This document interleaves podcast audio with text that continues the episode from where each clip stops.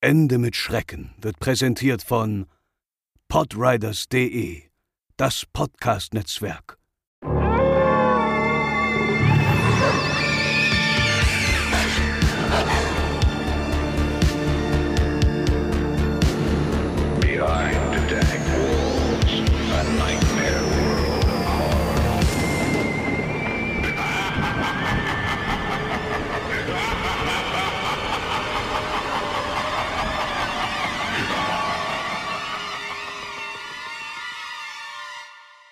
Hallo und herzlich willkommen bei Ende mit Schrecken, euren absoluten Lieblingspodcast rund um urbane Legenden und Creepypasta. Ich bin die Franzi und wieder neben mir bzw. mir gegenüber sitzt der André. Moin, moin, liebe Hörer. Hallo, Franzi. Wir haben es ja in der letzten Episode schon angekündigt, dass ihr diesmal keine zwei Wochen auf neuen Stoff von uns warten müsst, sondern nur eine, denn es ist wieder unheimlich persönlich Zeit. Das heißt, heute widmen wir uns euren Geschichten und wir haben wieder ja, eine gute Auswahl zusammengesucht, würde ich mal sagen, oder? Mhm, habt ihr wieder fleißig geschickt. Wie ihr wisst, äh, wir hängen immer noch ein bisschen hinterher. Das heißt, die Stories, die jetzt drankommen, sind so aus dem Frühjahr diesen Jahres. Ich glaube, wir haben sogar ein, zwei dabei, die noch irgendwo ein bisschen untergegangen sind. Hust, hust. Äh, entschuldigt bitte. Äh, kann sogar sein, dass sogar noch ein, zwei noch ältere dabei sind. Aber wie gesagt, wir haben ja alles auf Vorrat äh, gesichert und werden auch alles rannehmen. Aber ja, haben wieder ein paar schöne, äh, gruselige und äh, rührende Geschichten auf jeden Fall diesmal dabei für euch. Aber bevor es heute losgeht, gibt es noch jetzt ganz kurz die. Ding dong dong, Werbung. Genau, und ja, wir haben sie euch neulich schon mal vorgestellt in einer Episode und auch die heutige Folge Ende mit Schrecken wird unterstützt von Clark, der neuen Art Versicherungen digital zu verwalten. Clark ist eine kostenlose App für Android und iOS Smartphones, bei der ihr euch in wenigen Minuten anmelden könnt. Äh, Dort ladet ihr dann eure bestehenden Versicherungsverträge, die ihr zu Hause habt, hoch und habt sie alle bequem im Blick, ganz ohne Papierkram im Schrank, in dem man dann eh nichts wiederfindet. Davon können Franzi und ich nämlich auf jeden Fall ein Lied singen. Ja, absolut. Clark führt dann auch einen Bedarfscheck aus, also schaut sich an, ob eure Versicherung überhaupt noch an eure Lebenssituation angepasst ist.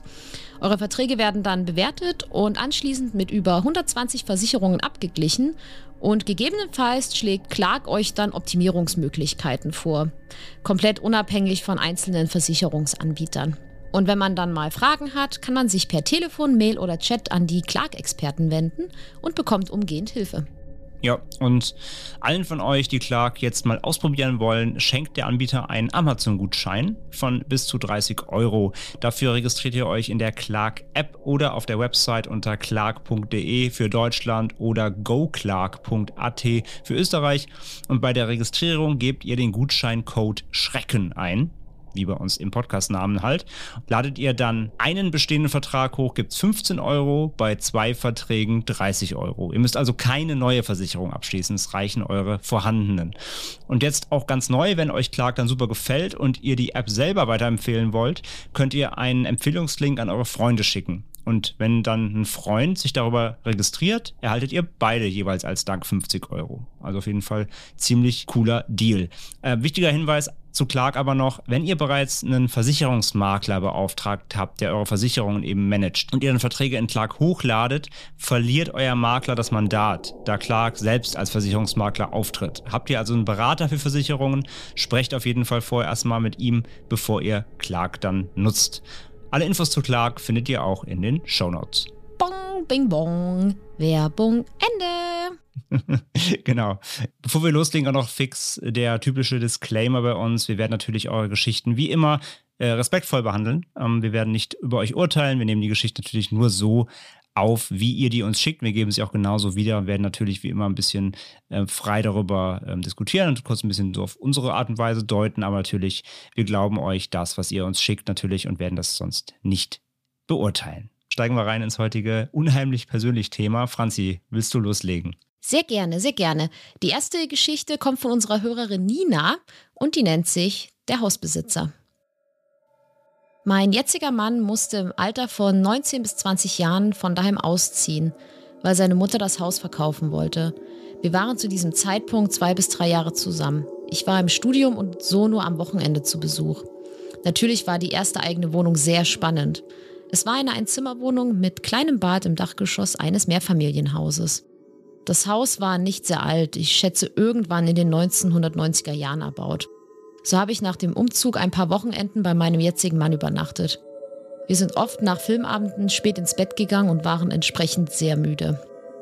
Die ersten Wochenenden waren unauffällig, doch nach circa drei bis vier Wochen störte mich etwas im Schlaf. Richtig wach wurde ich nicht davon. Eher im Halbschlaf konnte ich erkennen, dass mich jemand beobachtete. Ich ignorierte dies und schlief weiter. Eine Woche später wiederholte sich dieses Ereignis. Auch hier ignorierte ich es, doch der Gast wollte nicht einfach ignoriert werden.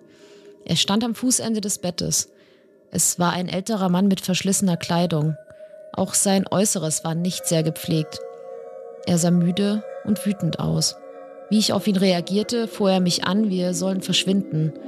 Es sei sein Haus und wir hätten hier nichts zu suchen. Ich war völlig überrumpelt, mitten im Schlaf einfach angefahren zu werden. Wieder blieb ich bei meiner vorherigen Taktik und drehte mich ihn ignorierend um. Diese Nacht verlief ruhig und ich konnte gut weiterschlafen. Auch das darauffolgende Wochenende war er wieder da und war sehr wütend und aufgebracht. Er wiederholte stoisch wie zuvor, Verschwindet hier, das ist mein Haus, ihr habt hier nichts zu suchen. Er hatte wieder meine Aufmerksamkeit und wiederholte sich immer und immer wieder. Ich versuchte ihm zu erklären, dass dies nicht seine Wohnung war und wir hier wohnen dürfen. Alles erklären brachte nichts und ich drehte mich wieder weg, um weiter zu schlafen. Ein Wochenende später wurde ich wieder von ihm im Schlaf gestört und wieder verlangte er von mir, dass wir verschwinden sollen. Diesmal war ich bereits beim Einschlafen darauf eingestellt gewesen. Ich hatte bereits mit meinem Freund über den nächtlichen Störenfried gesprochen. Auch hatte ich das Thema schon in der Familie angesprochen und diskutiert. Es beängstigte mich nicht, es nervte mich nur und ich war sicher, dass er außer nächtlichen Schimpfen nichts tun konnte. An diesem Wochenende war ich dann bereits so genervt eingeschlafen und hatte ihn wieder erwartet, dass ich förmlich ausgerastet bin. Ich habe ihn angeschrien, dass wir hier wohnen würden und dass er uns endlich in Ruhe lassen soll. Er solle es einsehen, dass er hier nicht mehr wohnte und dass er derjenige ist, der verschwinden sollte. Mein Freund bekam von all dieser nächtlichen Unruhe nichts mit. Auch hatte er mich nicht schreien gehört. Ob ich also nur im Schlaf das ganze Szenario konstruiert hatte oder ob der Mann sich in meinen Traum geschlichen hatte, um sich mitzuteilen, weiß ich bis heute nicht. Im Bekanntenkreis wurde mir empfohlen, für den Geist Kupfermünzen bereitzulegen, damit dieser den Weg auf die andere Seite bezahlen konnte und verschwindet. Also habe ich das Wochenende darauf einige Centstücke auf das Nachttüchchen gelegt und hoffte, dass ich in Ruhe schlafen konnte. Und tatsächlich passierte in dieser Nacht nichts. Auch die weiteren Wochenenden kam der alte Mann nicht mehr wieder. Die Centstücke wanderten in ein Säckchen und wurden im Nachttisch verstaut. Als wir in eine neue Wohnung zogen, habe ich in jedem Zimmer einige Centstückchen in den ersten Nächten ausgelegt. Auch als wir 2017 in unser jetziges Haus gezogen sind, habe ich diesen Vorgang wiederholt. Zusätzlich kam das Räuchern mit Lüften dazu. Unser Haus ist ein Holzständerbauweise-Haus mit großen Balken an der Decke. Es knackt und schlägt regelmäßig im Holz. Doch unsere vielen Tiere reagieren nicht und somit bin ich mir sicher, dass nur das Haus arbeitet und nichts weiter hier ist. Weil bei uns mit unseren vielen Tieren immer wieder auch eines stirbt, räucher und lüfte ich regelmäßig. Wenn ein geliebtes Tier, zum Beispiel eine Katze, gestorben ist, dann hören mein Mann und ich noch einige Nächte das Tappen auf dem Boden oder sonstiges. Aber dabei handelt es sich sicher nur um Einbildung. Ja, vielen, vielen Dank für deine äh, Einsendung hier, Nina bei dem Nachtbesucher musste ich als erstes wieder an so Schlafparalyse natürlich denken. Ich meine, wir hatten das Thema ja nun mal dieses Jahr auch sehr, sehr groß bei uns. Da hatte ich halt wieder so den typischen, die typische Gestalt am Bett so im, im Kopf. Weiß nicht, ist dir dagegen, Franzi? Ja, da musste ich auch sofort dran denken, beziehungsweise dachte ich dann zwischendurch auch, dass es auch ein wiederkehrender Traum sein könnte. Ja, genau. Also ich muss auf jeden Fall, also generell halt, dachte ich halt wieder an irgendwas Traumartiges mh, hm, bei der ganzen Geschichte, weil ja auch scheinbar ja der Freund es nicht gesehen hat. Ne? Also war ja wieder nur auf sie bezogen. Mhm, auch wenn sie halt schreibt, dass hier auch andere ungewöhnliche Dinge irgendwie vorkommen oder ja, beziehungsweise mit diesen, der Trick mit diesen Centstücken mh, diese Unruhe ja irgendwie scheinbar beendet hat. Ist halt fraglich, ne? Also beziehungsweise ist es dann halt eine projizierte, eine projizierte Lösung. Das heißt, das Unterbewusstsein redet sich dann ein dadurch so ein bisschen, ah, okay, das ist jetzt meine Lösung dafür. Und dann ist auch Ruhe. Weißt du, wie ich meine? Ja, auf jeden Fall. Man, man weiß es aber natürlich nicht, weil wir haben ja jetzt schon öfters mal solche Geschichten gehört. Und klar kann man immer sagen, ja, ist Schlafparalyse oder Träume oder solche sonstige Geschichten. Aber man weiß natürlich nicht. Vielleicht ist ja auch einfach ein Fügchen Geistergeschichte einfach dran. Klar, natürlich. Also für mich als Skeptical André äh, natürlich nicht, aber dafür bist du ja da. Es wäre natürlich auch sehr interessant zu wissen, ob einfach in dem Haus, auch wenn es noch nicht so alt war, vorher vielleicht auch jemand verstorben ist. Der Klassiker. Der Vergangenheit des Hauses immer fraglich. Ich meine, das Haus ist ja relativ neu. Ob das jetzt schon eine große Vergangenheit hat, ist halt die Frage. Aber ja, auch das ist natürlich ein, ein möglicher Punkt, ja, klar. Ja, auf jeden Fall spannend. Auch hier mit den, mit den Katzentapsen und so. Hatten wir ja auch schon hier. Es gibt hier unser Geisterkaninchen. Wer sich daran erinnert, das über den Boden getapst ist. Übrigens schöne Grüße an der Stelle an äh, den Stimmen im Kopf Podcast, die ja ein ähnliches Format haben wie wir mit äh, echten Stories. Und die hatten gerade, ähm, die hatten gerade Stories bei sich in der letzten Folge, wo viele Zuhörerinnen und Zuhörer, Zuhörer auf äh, Instagram schrieben, dass sie die doch irgendwie kennen. Und ja, die hatten wir nämlich auch alle schon. da hat anscheinend eine Hörerin von uns denen die gleichen Geschichten geschickt. Deswegen waren die ganzen Hörerinnen und Hörer dort leicht verwirrt, weil die sie alle schon von uns kannten. Also Grüße an die Podcast-Kolleginnen. Dann machen wir weiter, beziehungsweise ich mache weiter mit einer weiteren Geschichte von Sarah. Die nennt sich, oder die haben wir genannt, der Papierschnipsel. Im Alter von circa neun bis zehn Jahren waren eine Freundin Rebecca und ich super auf dem Geister- und Horrorgeschichtentrip. Wir haben auch ständig so getan, als wären wir Geisterjäger, sind durch den Wald gestreift, um welche zu finden. Einmal hatten wir ein Computerspiel aus der Bibliothek ausgeliehen. Das hieß Artus jagt das Kunstphantom. In diesem Spiel spielt man eine kleine Maus, die in einem Museum ein Phantom jagen muss, das die Gemälde verändert. Dieses Phantom sah einfach übel aus. Es tauchte immer in Bildern auf und ich glaube, dann ist die Farbe verlaufen und die Bilder waren plötzlich unheimlich entstellt. Ich weiß nicht mehr genau, wie man es jagen musste, vielleicht durch Minigames oder so. Ganz genau erinnere ich mich nicht mehr. In meiner Erinnerung ist nur noch dieses Gruselphantom. Das Phantom war im Endeffekt wie das Gemälde Der Winter aus der Gruppe der Gemälde der vier Jahreszeiten von dem italienischen Maler Giuseppe Arcimboldo. Ich hänge euch das Bild mal an diese Mail. Ich finde auch jetzt noch, dass es irgendwie creepy aussieht und in dem Spiel hat das Auge auch noch rot geleuchtet. Auf jeden Fall waren wir unglaublich süchtig nach diesem Spiel und haben es in den Ferien mehrmals hintereinander durchgespielt und uns unglaublich dabei gegruselt. Absolut in der Gruselstimmung gefangen, hatten wir dann eines Abends die Idee, selbst gruselige Kurzgeschichten zu schreiben. Meine Freundin schrieb dann eine Geschichte, per Hand auf Papier, über ein Mädchen, das mit ihrer Familie in ein altes Haus umzog. In dem Zimmer des Mädchens hing ein altes Gemälde von einer Frau, das nicht von der Wand abging. Und jede Nacht starb diese Frau auf dem Gemälde. Das Mädchen, das jetzt in dem Zimmer lebte, sah also, wie die Haut der Frau verfaulte, sich ihre Gesichtszüge verzerrten und nach und nach ihr Fleisch abfiel, bis nur noch das Skelett übrig war. Am nächsten Morgen war das Gemälde wieder unversehrt. Nach zwei, drei Seiten hörte meine Freundin auf zu schreiben, weil es ihr selbst zu gruselig wurde. Wir versuchten uns eine Weile abzulenken, aber irgendwie kamen wir nicht los von dieser Geschichte, die neben uns auf dem Tisch lag. Also beschlossen wir, radikal vorzugehen und sie zu verbrennen. Wir gingen runter ins Wohnzimmer, zerrissen sie und warfen sie in den Kamin. Danach liefen wir nach oben, das Wohnzimmer war im Untergeschoss und mein Zimmer im Dachgeschoss, ziemlich aufgekratzt und lachten uns selbst dafür aus, dass wir so Angst vor drei Seiten Papier hatten. Wir verbrachten den Rest des Abends ziemlich unbeschwert und gingen irgendwann ins Bett. Ich hatte damals ein Hochbett mit Schreibtisch direkt darunter. Doch als wir uns hinlegten, konnten wir sehr lange nicht schlafen und wir haben uns unglaublich gegruselt, wussten aber nicht vor was. Irgendwann schlief ich ein und pendelte dann zwischen Schlafen und so halb wach, halb Schlafphasen.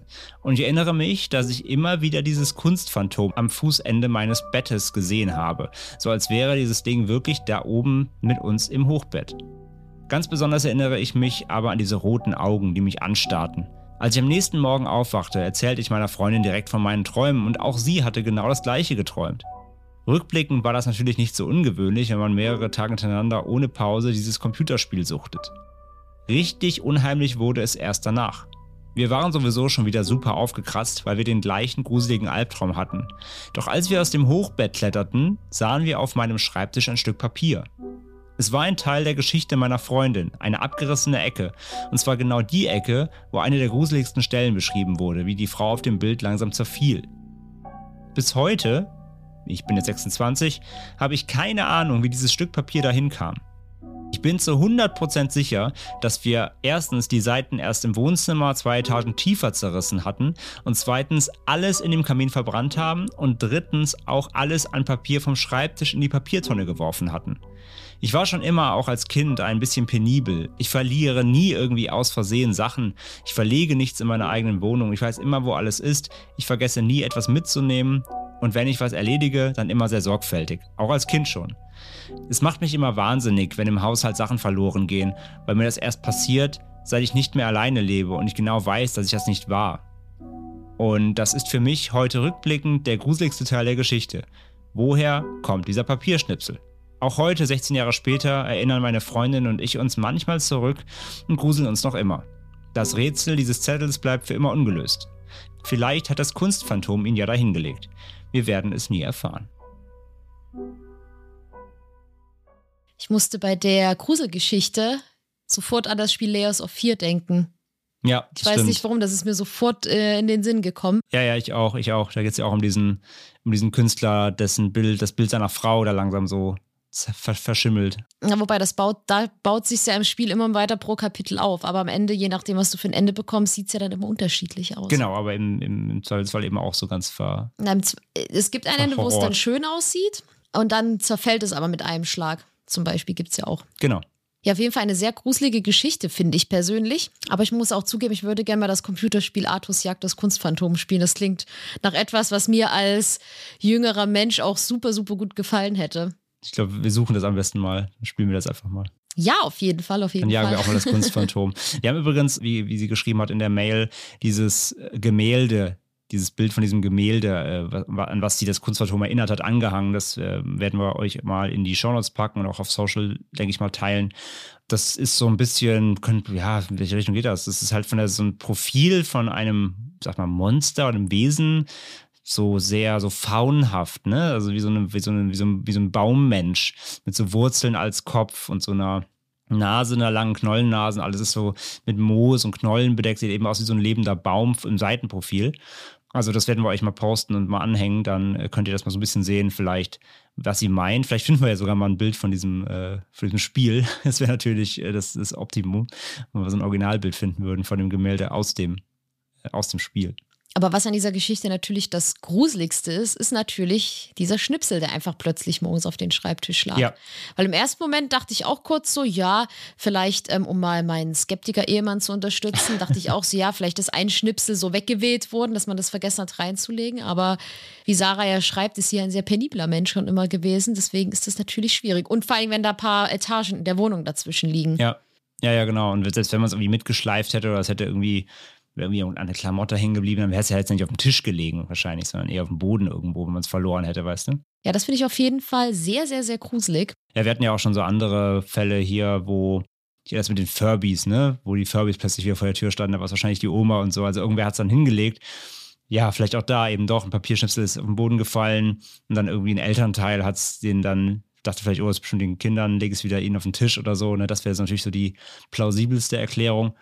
Aber ja, für den Moment war es sicherlich auf jeden Fall unheimlich, wenn man sich sicher ist, man hat das alles in den Ofen, äh, in den Kamin geschmissen. Ja, gerade wenn die gruseligsten Stellen der Geschichte Ja, genau, natürlich. auf dem Papierchen drauf natürlich noch sind. genau noch. die. Ja. Wobei ich die Geschichte, ist, also so von der Kurzerzählung her, fand ich die sehr spannend. ja, auf jeden Fall. Hätte ich gerne mal gelesen. ja, same, same. Hätte ihr locker einen Kurzfilm daraus machen können heute. Ich hätte die Regie geführt. Ja, Fran Franzi ich hätte noch. das Drehbuch Falls ihr jetzt geschrieben. nochmal neu schreiben wollt, Franzi führt Regie beim Film, genau. Na gut, dann ähm, danke dafür auf jeden Fall, Sarah, für die tolle Geschichte, sehr spannend. Und äh, wir machen weiter mit einem Einspieler. Der kommt von Gerrit und wir nennen ihn der Verfolger. Und wir hören da jetzt rein und dann äh, sprechen wir darüber. Moin.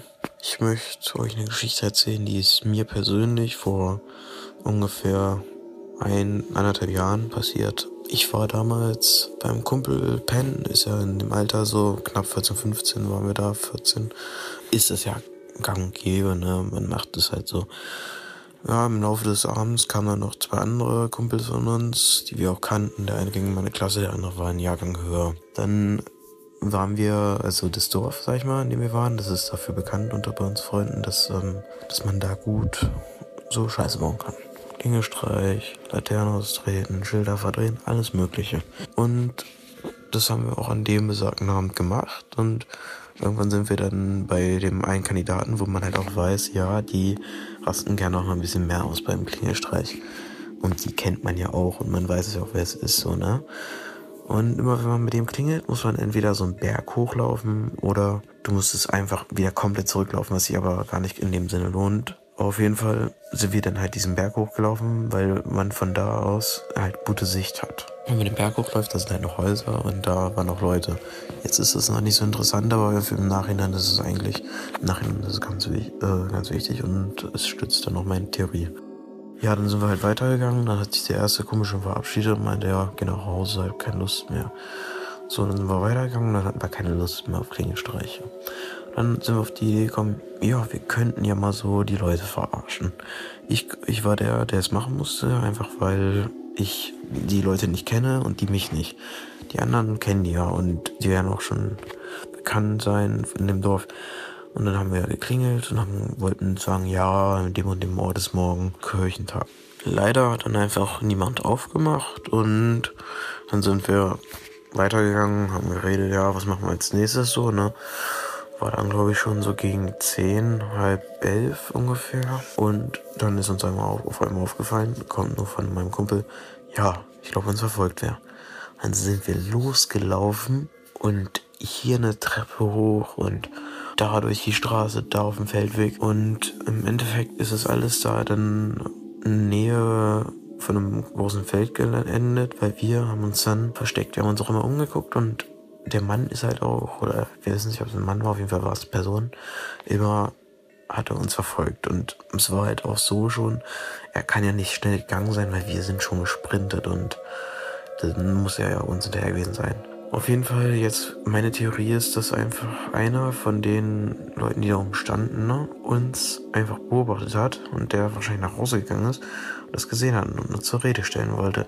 Ist ja nicht unbekannt, ähm, wir waren ja für die auch nicht eben unbekannt, wenn man das so sieht. Und ich glaube einfach, dass das damals uns ähm, schon einen großen Schrecken eingejagt hat.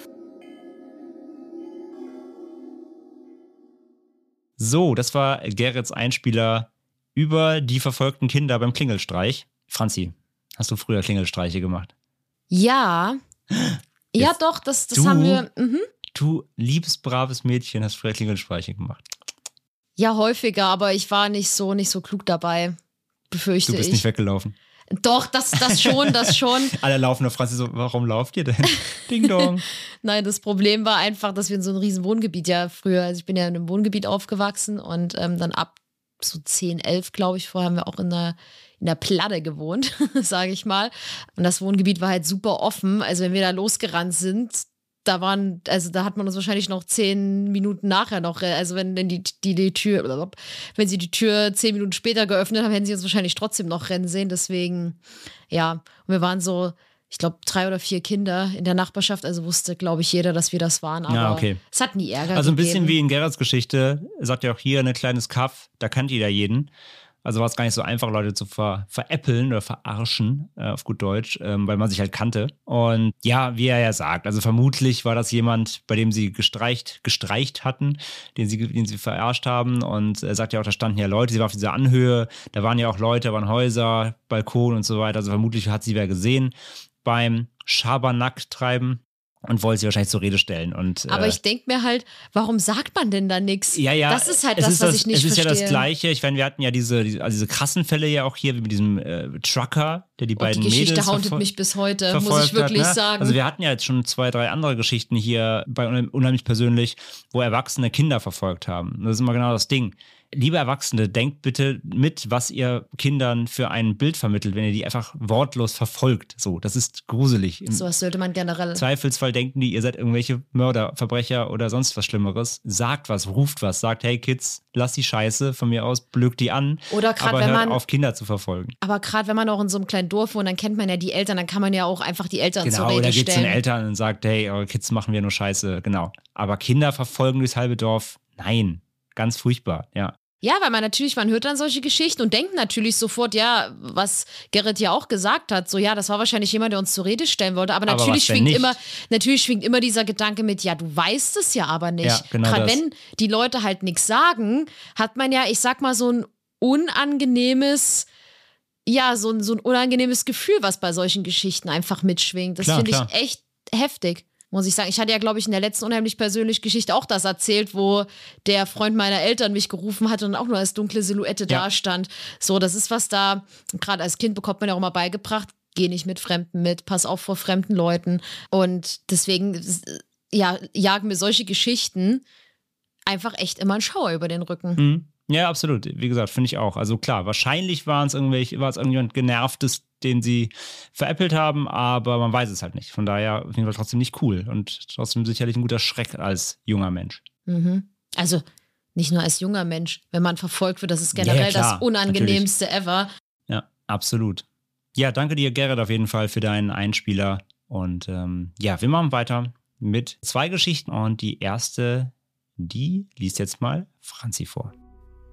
Das Ganze ist mir und meinen Freundinnen so ungefähr mit elf bzw. zwölf Jahren passiert und hat uns demnach auch entsprechend erschreckt. Vorher muss ich erwähnen, dass ich und oben genannte Freunde in einem vom Wald umrandeten Dorf in Bayern wohnen.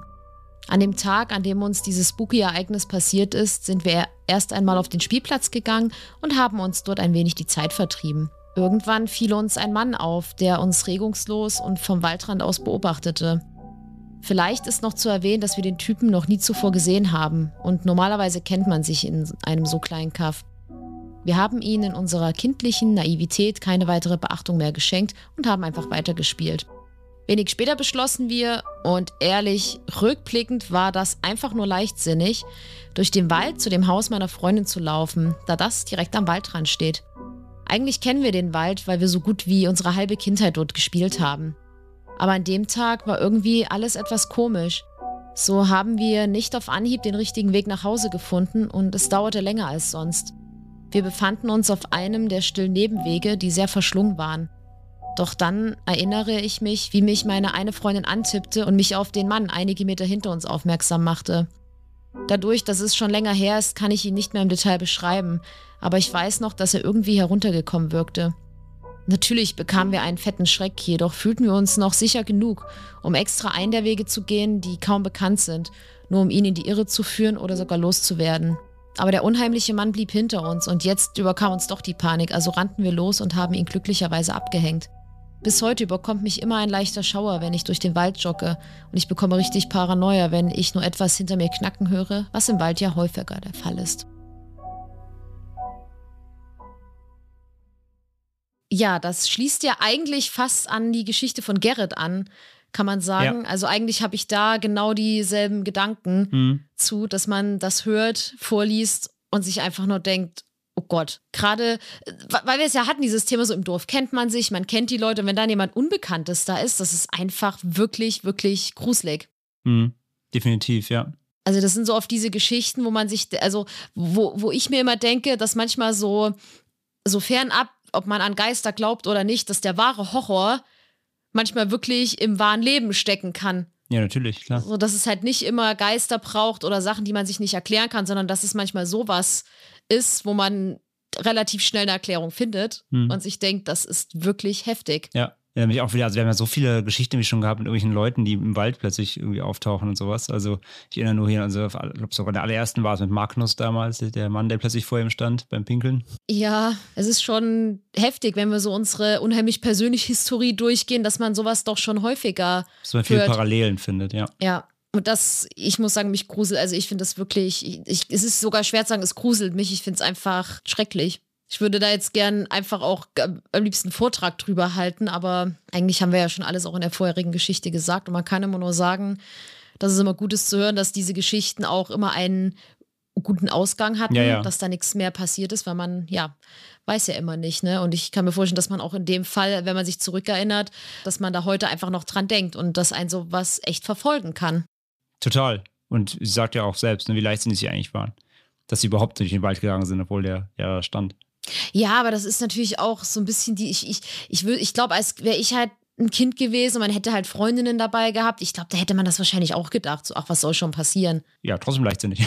Ja, ja, ja klar, daran. klar, Ja, ja. auf jeden Fall. Aber Ja. als Kind hat man ja noch eine andere Denkweise. Also auch wenn Eltern einen ja immer in der Regel einpläuen, so, dass man aufpassen soll, man geht ja noch sehr, halt noch mit diesen kindlichen, unschuldigen Augen durch die Welt und denkt ja nicht, dass Menschen schlimme Dinge sind. tun könnten. Ja, obwohl alle urbanen Legenden uns davor gewarnt haben früher. Das stimmt, das stimmt. ja, aber mir geht das heute auch noch so. Also wenn ich zum Beispiel nach Hause laufe, nach der Arbeit, ich habe wirklich nur einen ganz, ganz kurzen Weg vom Bahnhof nach Hause, das sind so vier Minuten ungefähr.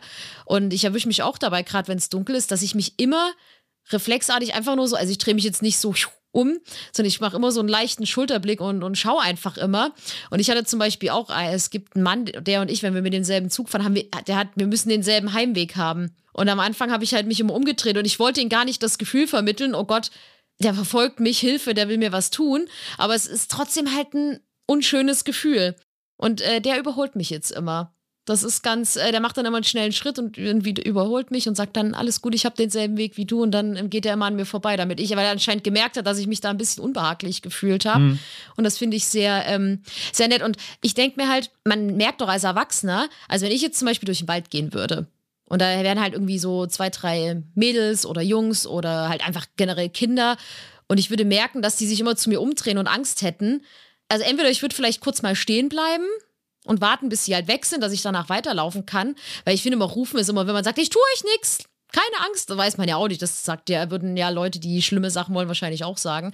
Aber da denke ich mir, wenn man halt merkt, dass Kinder Angst haben oder sich unbehaglich fühlen oder generell, dass wenn, wenn du auch das Gefühl hast, dass jemand Älteres Angst hat, dann würde ich doch kurz stehen bleiben, ein bisschen auf dem Handy rumtippeln oder so und dann später weiterlaufen.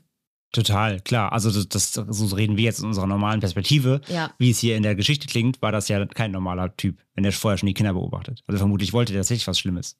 Man, man weiß, Weiß es nicht, man man, nicht, weiß aber es nicht. klingt jetzt nicht so, als ob das ein normaler Typ war. Ja, es ist schon gruselig. Ja, aber also von der Beschreibung her klingt es nicht, als ob das irgendwie einfach ein normaler, netter Nachbar war, der mal gucken wollte, sondern das klingt schon wie man, vor dem man weglaufen kann. Also von daher. Ja, man weiß es Ähm, ja nicht. aber Ne? Also klar, man will ja natürlich jetzt nicht sagen, oh, das war voll der Nein, schlimme Typ, will aber man nicht unterstellen, aber es klingt jetzt nicht normal. So. Also es klingt nicht wie jemand, der, der sagen würde, oh, entschuldigt, liebe Kinder, dass ich euch Angst gemacht habe. hm, Ja.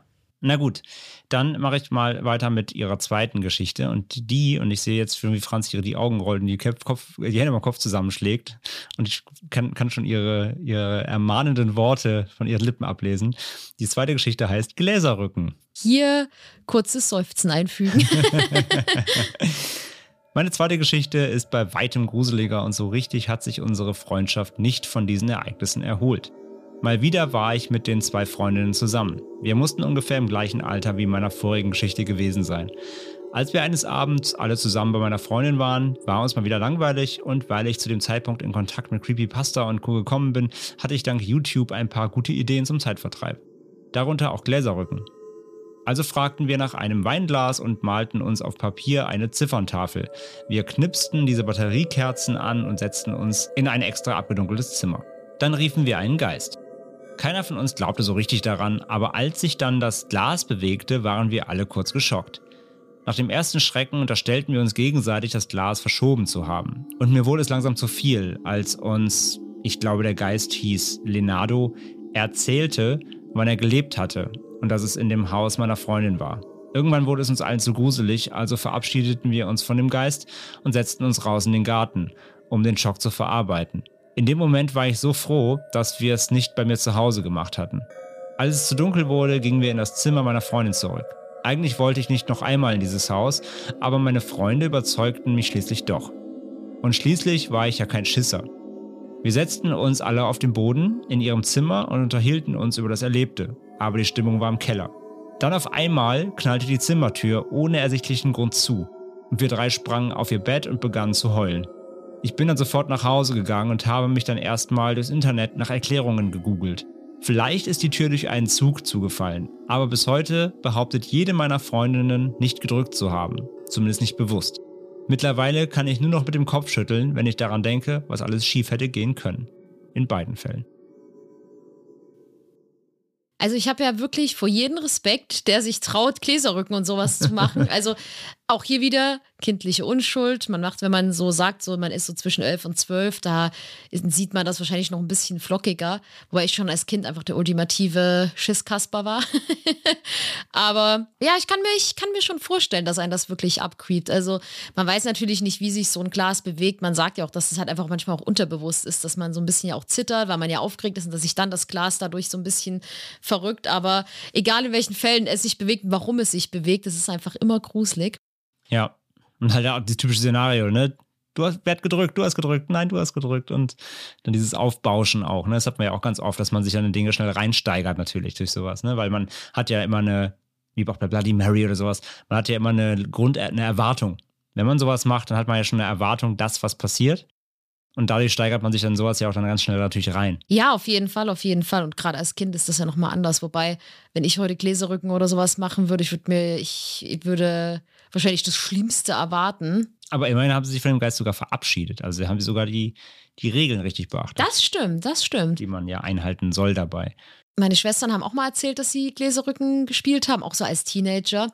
Und die haben sich dann, die, die meinten halt auch, da ist eigentlich, da ist gar nichts Schlimmes passiert. Die haben aber schon so eine Angst gehabt einfach und waren so, oh mein Gott, das ist so gruselig. Und dann haben sie sich auch verabschiedet, haben danach den Geist von einem verstorbenen Comedian gerufen, haben sie mir erzählt, damit sie einfach auf bessere Stimmung kommen und so sagen können, okay, dann ist das ein bisschen lustiger sozusagen, haben sie mir auch mal erzählt. Wow.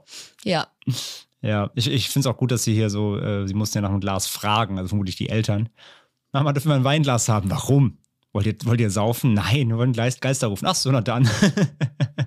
Finde ich gut. Vielleicht haben auch die Eltern die Tür zugeknallt irgendwie. Um sie zu. Oh, ja, Man das, weiß es nicht. Also. Das, oh, das, das, das, würden deine Eltern machen.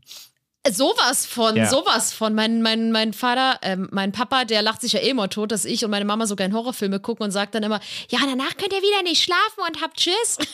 Ja, der wird, der wäre so einer, der dann die Tür zuknallt aus. Ich, also, Ja. also meine Eltern hören ja auch den Podcast. Grüße an dieser Stelle. und ich glaube, ich, ich, ich glaube, mein Papa hätte das auch gemacht und hätte sich wahrscheinlich ein abgegiggelt. Ja, also vielleicht waren es ja die Eltern, die ihren Kindern mal, äh, Kind mal einen Streich spielen wollten, wenn sie solche komischen Dinge machen aus dem Internet. Ich will jetzt nicht sagen, wenn ich Kinder hätte, würde ich es genauso Ich würde es tun. machen. ich würde es genauso machen. Wir wollen jetzt übrigens niemanden animieren, das bei seinen Kindern zu machen. Nein. Und vielleicht ist es auch nicht die Erklärung, aber Es, Man es weiß es denkbar. nicht, ne? Man Es weiß es nicht. Jedenfalls danke für deine zwei Geschichten. Sehr, sehr, sehr, sehr spannend und creepy. Ja, Franzi, dann was ist denn die nächste Geschichte? die nächste Geschichte kommt von unserer Hörerin Manon. Ich hoffe, ich habe den Namen richtig ausgesprochen. Und diese Geschichte nennt sich Schritte im Flur. Seit etwas mehr als zehn Jahren lebe ich in Schwedens zweitgrößter Hauptstadt Göteborg.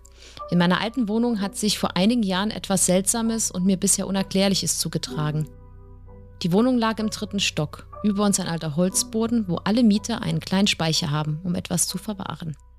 Das Haus wurde in den frühen 1930er Jahren erbaut und es leben insgesamt sechs Parteien darin. Ich wohnte mit meinem damaligen Partner in einer Zwei-Zimmer-Wohnung und gleich zu Beginn hatte ich ein komisches Gefühl in dieser Wohnung. Wir sind beide nachts des Öfteren aufgewacht und haben Schritte und Geräusche über uns gehört. Normalerweise würden wir aber auch hören, wenn jemand auf den Dachboden ginge, über die alte hölzerne Treppe. Die Schritte waren recht laut, ein bisschen Tumult und eine latente Lautstärke, als hätte man jemand über sich wohnen, ohne Dämmung.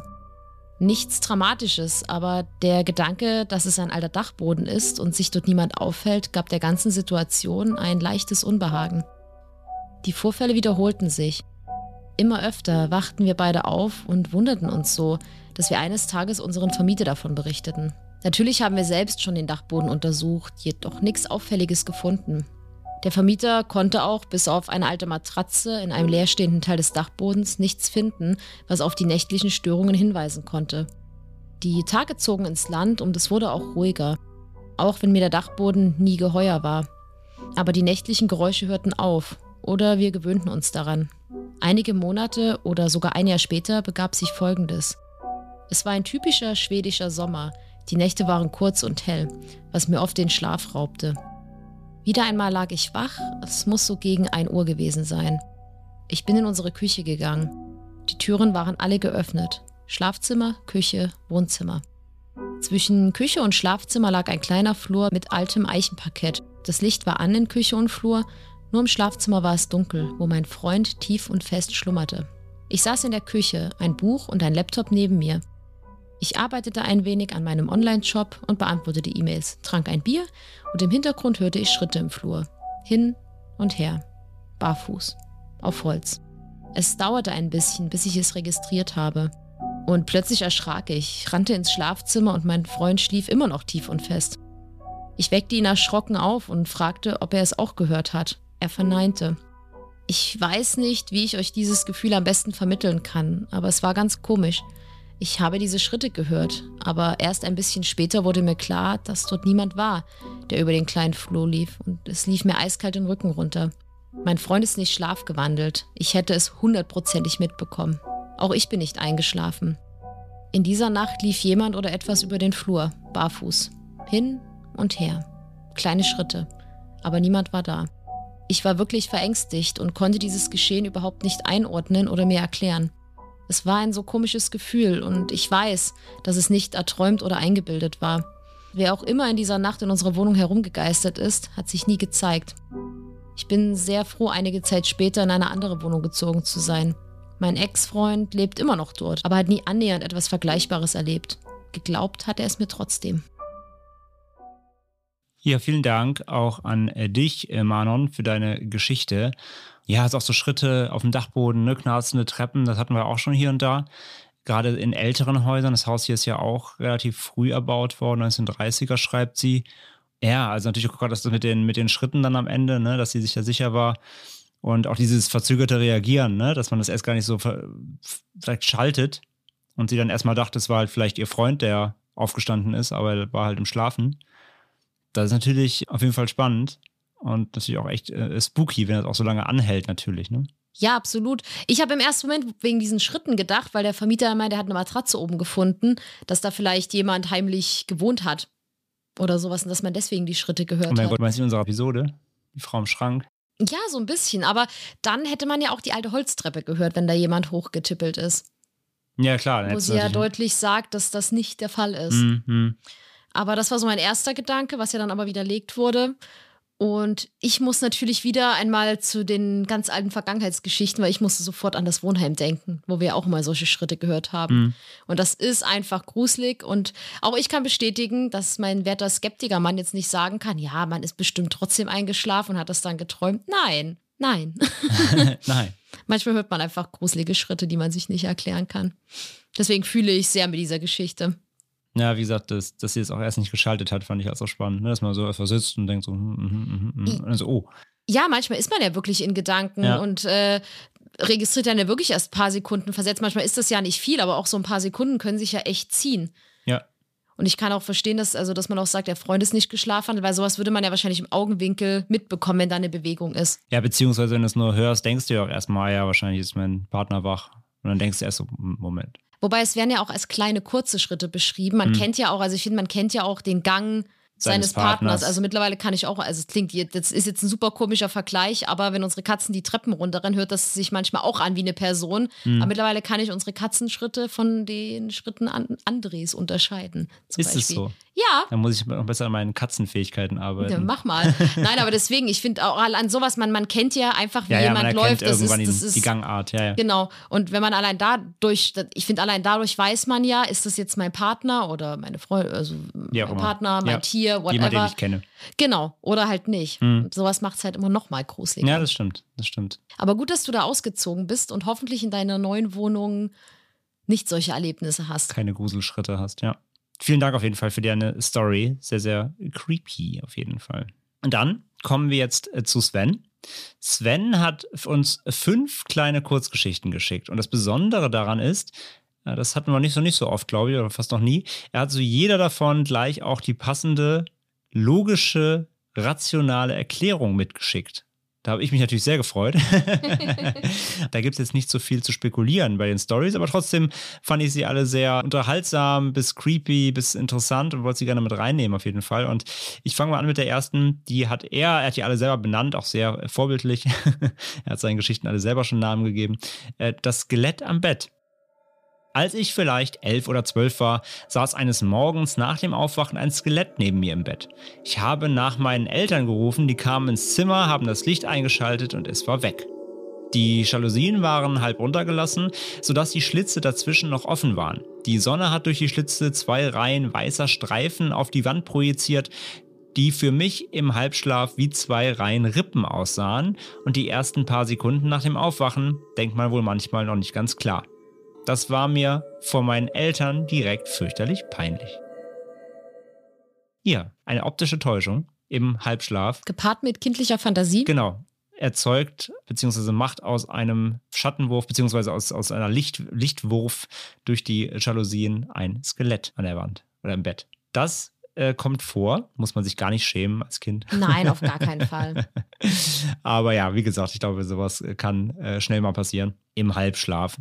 Und ja, das war die erste Geschichte. Die zweite folgt sogleich. Und die hat er genannt Die Oma auf dem Friedhof. Ich war mit einem Kumpel früher öfter unterwegs zum Fotografieren. Einmal waren wir in der Nacht auf dem Friedhof und da gab es nur so rötlich-oranges Licht von Metalldampflampen. Der Kumpel machte relativ laut lockere Sprüche, die nicht auf den Friedhof gehören. Und ich sagte sowas wie, jetzt sei doch mal still. Und er, das hört doch eh keiner. Darauf ich, doch, die Oma da auf der Bank. Und er, welche Oma? Und ich wieder, da Mensch, die Oma, die auf der Bank sitzt.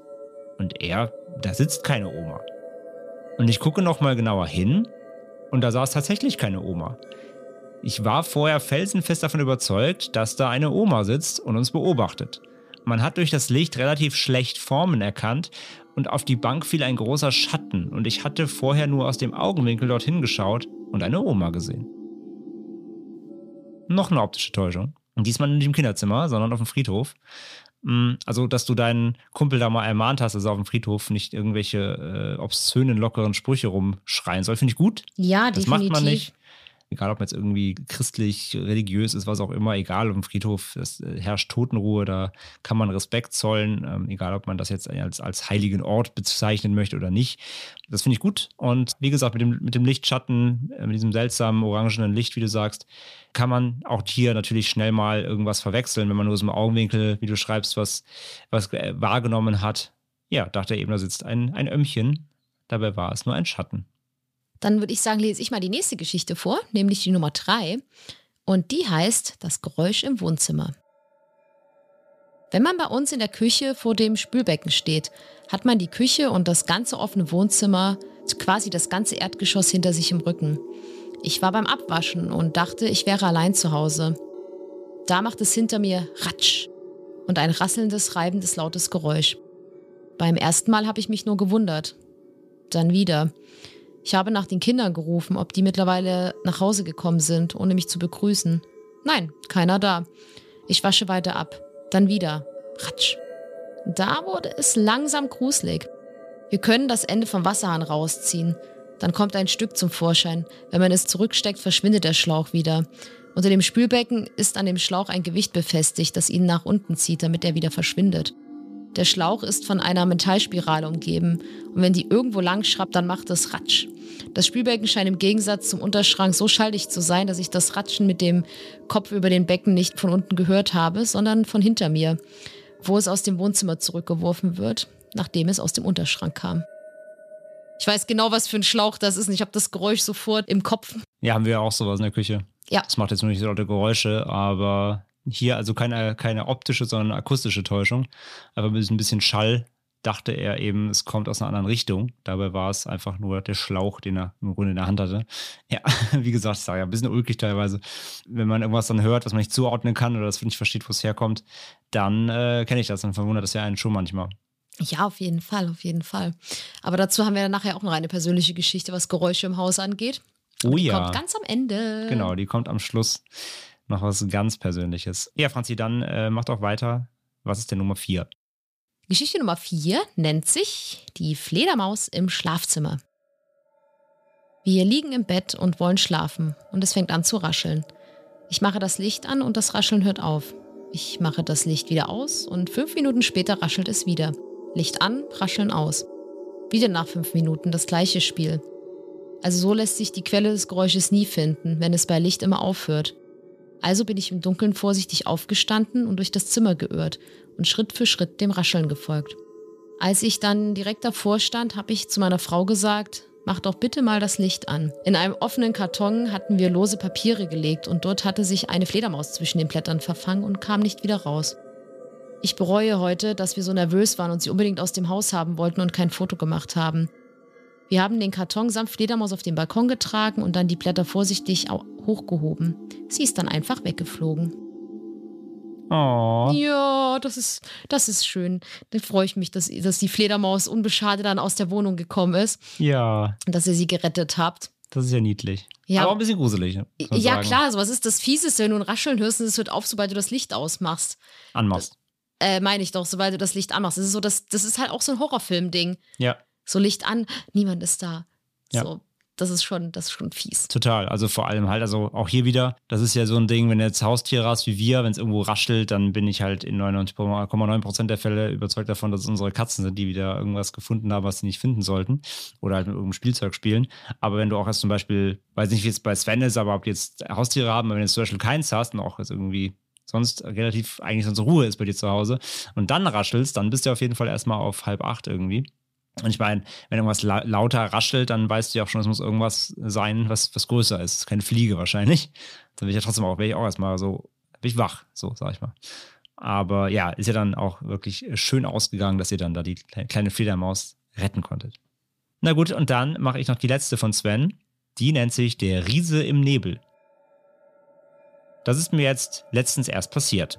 Ich fuhr mit dem Fahrrad im Dunkeln und bei Nebel über Felder zur Arbeit. Da erscheint vor mir ein riesiger Schatten in Gestalt eines Menschen. So circa 6 Meter groß und 10 bis 20 Meter entfernt. Ich habe wirklich eine Weile gebraucht, um es zu verstehen. Erst dachte ich, der Umriss eines Strommasten scheint durch den Nebel, aber das war ziemlich eindeutig ein menschlicher Umriss. Hinter mir kam ein Moped mit Fernlicht und hat meinen eigenen Schatten vor mir auf den Nebel projiziert. Es war erstaunlich, wie scharf und eben er abgebildet war, wie auf einer Leinwand. Ich finde es übrigens sehr bewundernswert, dass Sven es immer schafft, die Erklärung dieser Geschichten sofort zu registrieren. Weil ich glaube, wenn mir sowas passieren würde, ich würde erstmal echt einen mega Schock bekommen und das Schlimmste vermuten und gar nicht dann denken, okay, dafür muss es eine Erklärung geben und die dann halt auch so schnell zusammenbekommen. Ja, dann müsstest du mich halt dabei haben, dann kann ich dir das ganz schnell ganz skeptikerhaft erklären. Ach, meinst du, meinst du? nee, aber äh, auf jeden Fall finde ich auch äh, hier bei, bei, auch bei der letzten jetzt, dass man erstmal natürlich erst denkt, was ist das denn? Und dann halt realisiert, ah, okay, warte mal kurz, hinter mir ist halt jemand mit Fernlicht und das bin ich quasi. Ich sehe meinen eigenen Schatten und es ist kein Riese im Wald. Das ist natürlich auch, der ist ja wieder eine optische Täuschung. Also Sven ist sehr anfällig, von optischen Dingen getäuscht zu werden. Ja, vielleicht, vielleicht. Aber ich, so geht's ja jedem. Manchmal erschrickt man sich ja wirklich vor Sachen. Das ist ja wie das Typische, wenn ein Mantel bei dir am Schrank hängt und dann guckst du im Dunkeln und denkst dir so, da steht jemand. Also ich glaube, sowas passiert einem wahrscheinlich häufiger, als man das so registriert. Manchmal denkt man ja kurz, oh Gott, ja, das war ja jetzt Quatschkram und dann vergisst man es auch sofort wieder. Hm, das stimmt. Also ich glaube, da ist jeder anfällig für. Ja, glaube ich auch, ja. Auf jeden Fall eine lustige Geschichte, finde ich, hier mit dem eigenen Schatten, Ja. den man für einen Riesen hält. Ja, Sven, vielen Dank für deine fünf kurzen Stories äh, inklusive der passenden Auflösungen. Dann kommen wir, bevor wir zu unserer Story noch kommen heute, kommen wir zur äh, letzten von euch. Und ja, Franzi, die gebührt dir. Die letzte Geschichte kommt von Jakob und heißt Familienerbe. Alles hat sozusagen angefangen, als meine Oma fünf Jahre alt war. Sie war krank und wäre fast gestorben und hatte dabei eine Nahtoderfahrung. Sie sagt selbst, dass sich dabei eine Art Tür für sie geöffnet hat. Seitdem ist unsere Familie mütterlicherseits sehr anfällig für übernatürliche Dinge in Verbindung mit dem Tod. Vor ungefähr neun oder zehn Jahren war meine Mutter zum dritten Mal schwanger. Gleichzeitig lag mein Opa im Sterben. In der Nacht, als er starb, hat er mit meiner Mutter im Traum kommuniziert. Dabei hat er weinend die Zahl 33 gesagt. Mein kleiner Bruder wurde tot geboren. Die Nabelschnur hatte sich um seinen Hals gewickelt und er ist erstickt. Zu dem Zeitpunkt war meine Mutter ungefähr 28. Mit 33 wurde sie zum vierten Mal schwanger und alles lief gut. Eines Tages haben sowohl meine Mutter als auch meine Schwester, sie war zu dem Zeitpunkt vier, beide meinen klein verstorbenen Bruder Anton gesehen. Meine Mutter war allein zu Hause und hat einen kleinen blonden Lockenschopf vorbeihuschen sehen. Ich bin zwar auch blond und habe Locken, war aber zu diesem Zeitpunkt nicht da. Meine kleine Schwester hat ihn morgens gesehen, jedoch war außer ihr niemand im Zimmer, um das bestätigen zu können. Meiner Mutter erzählte sie, dass sie mich gesehen hatte. Ich schlief zu diesem Zeitpunkt jedoch und hätte es nicht sein können. Der Junge sah so aus wie ich, war aber nur kleiner. Meine Mutter ist sich sicher, dass Anton meiner Schwester ebenso wie ihr begegnet ist. Ja, vielen, vielen Dank für deine Geschichte, Jakob, und hier für deine ja sehr tragische Geschichte ja auch mit deiner Familie und deiner, ja, die Offenheit, das zu, zu erzählen. Ja, auch solche, solche, dass die Familien dann so anfällig sind, ne, dass das ein bisschen weitergetragen wird. Das hatten wir ja auch schon hier und da mal Mhm. in Verbindung mit gerade so Vorahnungen und Visionen oder so Träumen, wo schon Dinge vorhergesagt wurden, die dann später anderen Familienmitgliedern passiert sind, oder solche Geschichten. Das hatten wir ja auch. Oder ich erinnere mich letztes Mal an die Geschichte mit, mit dem Mädchen, das, ähm, dem kleinen Mädchen, das ihren Opa nicht kannte, aber auf dem Bild erkannt hat, dass es der Opa ist, ohne ihn Ja. zu kennen und solche Sachen. Und jetzt hier eben das mit der Zahl, dass hier der Opa auf dem Sterbebett quasi die Zahl 33 nennt, ohne ersichtlichen Grund wahrscheinlich zu dem Zeitpunkt. Und dass sie dann mit 33 nochmal eben schwanger wird und quasi das so ein bisschen wie vorhergesehen hat, dass dann in dem, in dem Alter dann vielleicht dann nochmal was, was äh, irgendwie passiert und dass dann, dann dieses, diese scheinbare Geisterbegegnung mit dem ungeborenen Kind, wie es vielleicht später ausgesehen hätte, passiert ist. Ne? Also Mutter und Schwester sehen scheinbar irgendwie einen, einen Jungen, der vielleicht eben der Bruder hier, dieser Anton, der leider äh, gestorben ist bei der Geburt, dann gesehen haben wollen, weil hier der Jakob eben, der quasi ähnlich aussieht optisch, es aber nicht hätte sein können, weil er einfach nicht da war zu dem Zeitpunkt, wo das passiert sein soll und natürlich auch äh, schon größer war als das Kind, was beschrieben wurde. Ist schon echt spannend natürlich und gruselig ein bisschen. Aber wie gesagt, äh, auch hier eine Art der, haben wir immer wieder gehabt, gerade wenn es um Tod geht, eine Art der Verarbeitung ja auch, ne, oft. Ja, alles, was du sagst. Das ist ja nicht das erste Mal, dass wir so eine Geschichte bekommen. Und ich finde sie immer wieder sehr berührend. Mhm. Und die gehen einen schon sehr nah, wenn man sie auch vorliest. Ja, voll. Aber es ist dann doch immer gut zu hören, dass die meisten Geschichten ja doch irgendwie immer noch so ein Kern, so traurig die Ereignisse sind, aber immer noch so ein Kern, was, was Schönes dann mit sich tragen. Haben wir ja auch ganz oft gehabt. Mhm. Ja, ja, absolut. Deswegen sage ich ja, ne, eine Art der Verarbeitung des Ganzen dann ja auch irgendwie auf eine gewisse Weise. Wenn man sagt irgendwie, ja, irgendwie mal unser, unser nicht, mehr, nicht geborenes Kind hat uns nochmal besucht oder so und hat sich dann trotzdem nochmal verabschiedet oder so. Wenn man sowas da rauszieht, dann ist es ja dann doch irgendwie was, was Positives im, in der ganzen Situation ja irgendwie, genau. Auf jeden Fall. Ja, ja, ey, spannend. Danke, Jakob, für deine Offenheit, wie gesagt, und äh, deiner Familie und dir natürlich alles Gute weiterhin. Vielen, vielen Dank. Damit wären wir am Ende für heute von euren Geschichten da draußen. Und jetzt haben wir noch eine, das haben wir schon mal angekündigt irgendwann vor ein paar Folgen, dass wir äh, auch noch ein Erlebnis haben von uns ganz persönlich. Das haben wir bisher irgendwie vor, euch vorenthalten, beziehungsweise wir haben es einfach vergessen. Ich war mir auch voll sicher, dass wir das schon erzählt Ich war hatten. eigentlich auch sicher, dass wir es schon mal erzählt hatten. Und falls wir es doch erzählt hatten, dann selber schuld, weil ihr habt nämlich gesagt, wir hätten es euch nicht erzählt. Und zwar hört es jetzt nochmal. Franzi, was ist passiert? Ich war allein zu Hause. So fangen alle gruseligen Geschichten an. Es tut mir immer noch sehr leid. Ja. Nein, André war irgendwo unterwegs gewesen. Ich weiß nicht, ob du warst in Hamburg in oder so. Hamburg, Auf jeden Fall war ich, André mit Auto unterwegs. Und ich war halt allein zu Hause, hab meine, hab die Zeit hier genossen, hab ein bisschen rumschlawenzelt und ich glaube, ich lag dann irgendwie in der Badewanne Ja. und André schrieb mir halt irgendwie kurz, irgendwie 45 Minuten vorher so, ja, ich komme jetzt halt wieder und, und man braucht von Hamburg in unsere Heimatstadt so ungefähr eine gute Stunde, je nachdem, wie der Verkehr ist. 50 Minuten bis 60 Minuten so, ja. Genau. Und ich war mir halt ziemlich sicher, dass André halt dann bald da ist. Und dann habe ich auch eine Tür gehört und Schritte auf der Treppe und war mir halt super sicher, ach Mensch, André ist zu Hause. Und dann habe ich halt so gerufen, ey, André, ich bin in der Badewanne. Weil meistens, ähm, manchmal muss André mich ein bisschen suchen. Wenn ich äh, frei habe, dann liege ich immer irgendwo rum und äh, dann, dann höre ich auch immer, wie André sich auf die Suche macht oder mich mal ruft. Aber irgendwie kam, das, das klingt jetzt auch super komisch, ne? So, ich liege irgendwo rum, so mitten im Flur, so, hallo. Ja, Im Flur habe ich noch nicht gefunden, aber der Badewanne oft oder auf dem Sofa irgendwo im Wohnzimmer oder, oder im Bett oder Ja, ja. Also ich bin immer irgendwo versteckt. Ja, deswegen suche ich ja immer. Wir haben, wir haben ein paar Räume mehr und da ist immer so, wo ist Franzi? Ja, ich höre dann manchmal Treppe hoch ah, und wieder Treppe runter und dann klopft es am Bad. ja, auf jeden Fall war ich mir halt super sicher, dass André zu Hause äh, wieder zu Hause war und habe dann halt gerufen so, ey, ich bin im Bad und dann kam auch nichts und ich habe dann aber wieder so Schritte und eine Tür gehört und dachte mir so, ach okay, vielleicht musste, telefoniert er oder ist irgendwo und dann habe ich aber doch ein bisschen unbehagliches Gefühl bekommen und habe ihm dann halt ge- eine WhatsApp geschrieben, meinte so, hey, du bist, du bist schon zu Hause, oder? Und dann schrieb er einfach nur so, nee, ich bin gerade geparkt, ich komme jetzt nach Hause. Und ich habe Genau, ich habe gerade, ich habe gerade, ge- ich hab gerade eingeparkt. In der, unserer Einfahrt, als du quasi geschrieben hast, genau. Genau. Und dann habe ich so eine Panik bekommen und dachte mir, Einbrecher. Äh, ich, ich weiß nicht, warum ich dachte sofort, okay, ist jemand in der Wohnung. Und dann bin ich aus der Badewanne gehechtet, habe die Badezimmertür zugemacht, habe einfach nur geschrieben, yo, kannst mich im Bad abholen. Ich habe gerade, äh, ich glaube, ich habe noch geschrieben, ich habe gerade Schritte und eine Tür gehört. Also nee, bitte. Nee, hast du nicht. Du Ach hast nur so. geschrieben, kannst mich im Bad abholen. Ja. Und dann saß ich da. Dann dachte ich halt nein, ich dachte mir halt so, ja, okay, wie immer, aber Ey.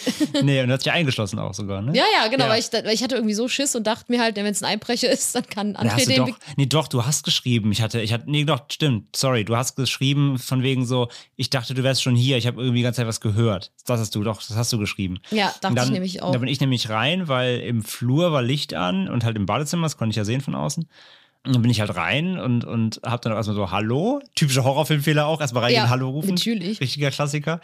Und habe erstmal geguckt halt so, aber war, war natürlich niemand, klar. Außer Katzen. Miau, miau, miau. Erstmal alle Katzen begrüßt.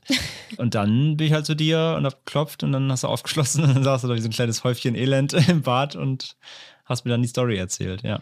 Ja, ich bin ja, ich, ich glaube ja halt auch so an paranormales Gedöns. Und in dem Moment dachte ich, aber normalerweise stören mich Schritte und sowas einfach gar nicht mehr, weil ich mir denke, ja, gut.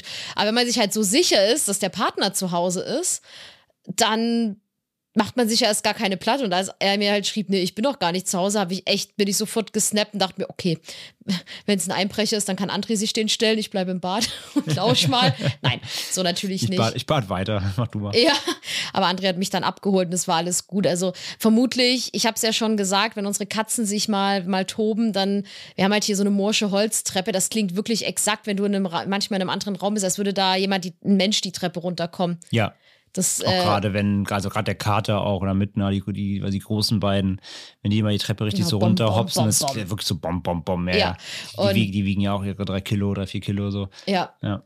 Und ja, auch die Tür könnte man sich natürlich erklären. Wir haben ja trotzdem Nachbarn. Man weiß ja nicht, wie hellhörig das jetzt ist, dass vielleicht daneben an jemand geknallt hat, dass es für mich so klang. Ja, oder wir haben ja unter uns ähm, Garagen von Nachbarn. Vielleicht hat er in einer Garage auf und zu mal gemacht oder so. Ja. Ja, also wir haben ja auch Miroslav, unseren Hausgeist, aber, Natürlich, aber der ist nicht so der Türknaller, also der äh, ist eher so der Schritte-Mensch. ja, und der Wandklopfer. Genau, die beiden Sachen macht er gerne, aber äh, Türen findet er nicht so cool.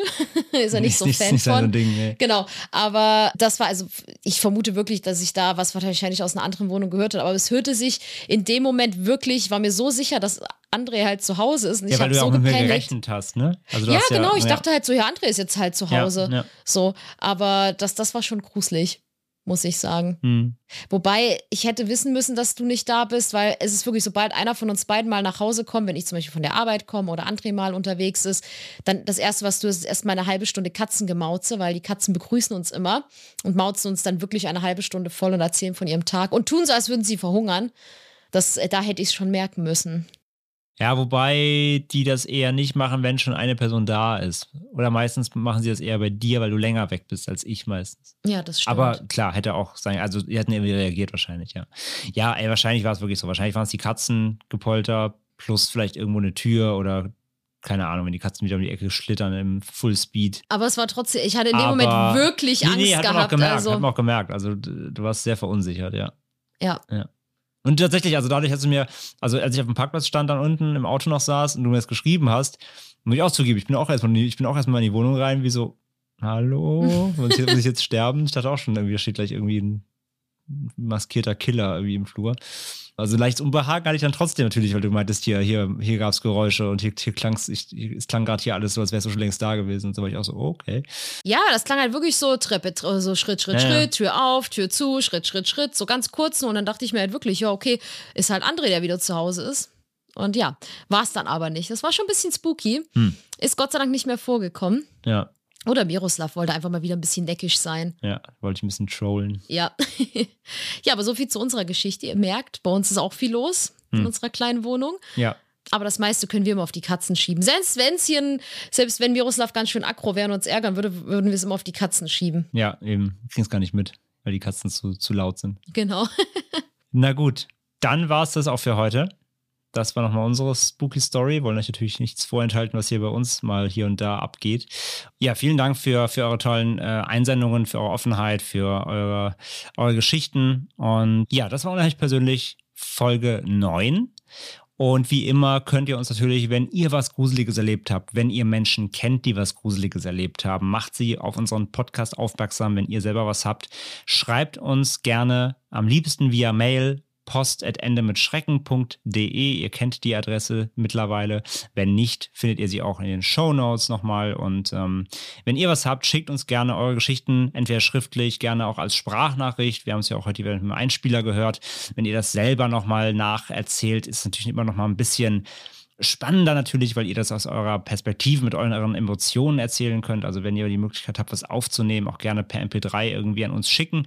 Äh, ihr könnt es natürlich auch immer bei Social Media schreiben, wobei so Instagram, schickt uns immer viele äh, Direktnachrichten bei Instagram. Das geht auch, ist mal ein bisschen, gibt es ja Zeichenlimitierung, das heißt, ihr müsst da immer so drei, vier, fünf Nachrichten am Stück spammen. Also am einfachsten ist immer per Mail, aber auch Social, Twitter, Instagram geht natürlich auch. Und ja, wir hören uns nächste Woche dann wieder mit einer neuen Folge Ende mit Schrecken natürlich, mit einem regulären Thema. Suchen wir wieder was ganz Schönes für euch raus, wird spannend. Und natürlich geht es dann auch in Bälde natürlich auch weiter mit einer neuen Folge unheimlich persönlich. Wir haben noch viel Material, aber gerne nicht aufhören. Wenn ihr noch Geschichten habt, schickt alles rüber.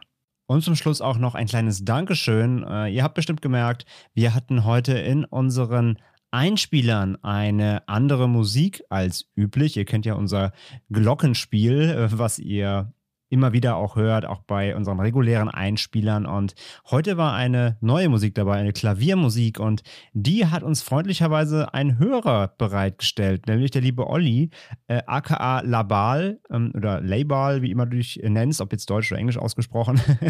und ähm, er hat uns eine E-Mail geschrieben und meinte, hey, ich habe hier einen coolen Horror-Track, den könnt ihr verwenden, wenn ihr möchtet. Und wir waren so, wow der ist echt cool und ähm, ja, den werden wir jetzt zukünftig öfter mal verwenden. Den finden wir sehr, sehr, äh, sehr, sehr gruselig und Gänsehaut erzeugend und sehr, sehr stimmig vor allem. Danke an dich, Olli. Also ihr findet ihn unter YouTube unter äh, Labal. Den Link findet ihr auch in den Show Notes. Äh, schaut da gern mal rein. Bis dahin, vielen Dank fürs Hören, vielen Dank fürs Teilen. Erzählt allen Menschen, die ihr kennt von diesem Podcast, falls sie ihn noch nicht hören, das würde uns sehr freuen. Und dann hören wir uns in der nächsten Folge wieder, wenn es wieder heißt, lieber ein Ende mit Schrecken als Schrecken ohne Ende. Und bis dahin, macht's gut. Tschüss.